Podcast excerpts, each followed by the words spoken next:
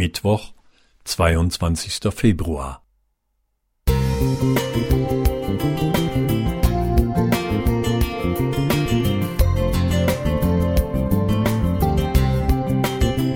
Ein kleiner Lichtblick für den Tag.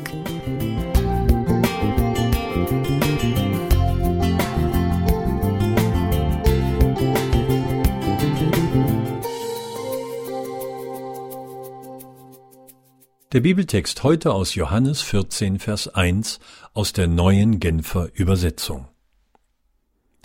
Lasst euch durch nichts in eurem Glauben erschüttern, sagte Jesus zu seinen Jüngern.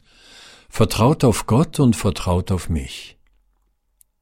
Sophie Scholl kann als wahre Glaubensheldin bezeichnet werden.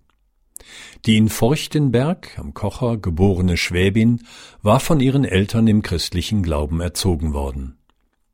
Sie setzte sich mit ihrem Bruder Hans und anderen als Widerstandskämpferin gegen den Nationalsozialismus ein.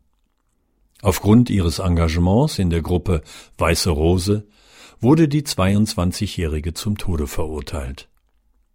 Am 22. Februar 1943, vier Tage nach der Festnahme an der Universität in München, wird den Geschwistern der Prozess gemacht.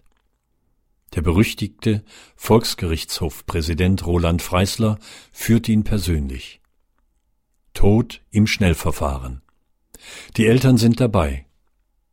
Wenn hier keiner meine Kinder verteidigt, dann mache ich es, schreit Vater Robert in den Gerichtssaal. Als man den Störenfried hinausführt, brüllt er, es gibt noch eine andere Gerechtigkeit. Die Eltern können ihre Kinder nach dem Urteil noch kurz in den Zellen besuchen.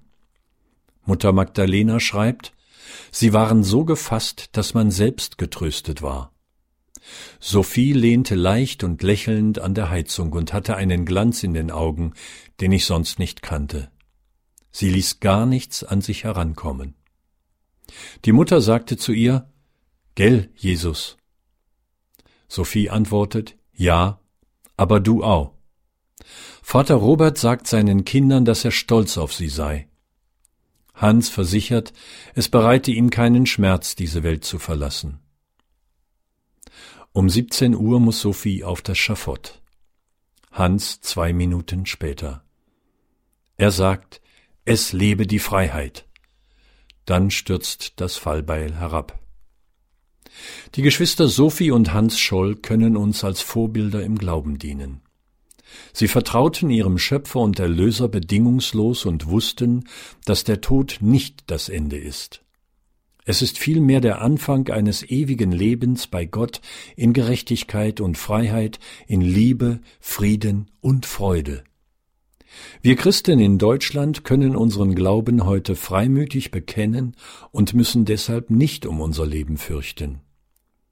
Tun wir dies auch bei sich bietenden Gelegenheiten? Stehen wir zu dem, was wir glauben? Bekennen wir uns offen zu unserem Herrn und Heiland? Es wäre sehr zu wünschen, denn Mut tut uns gut. Horst Jenne Musik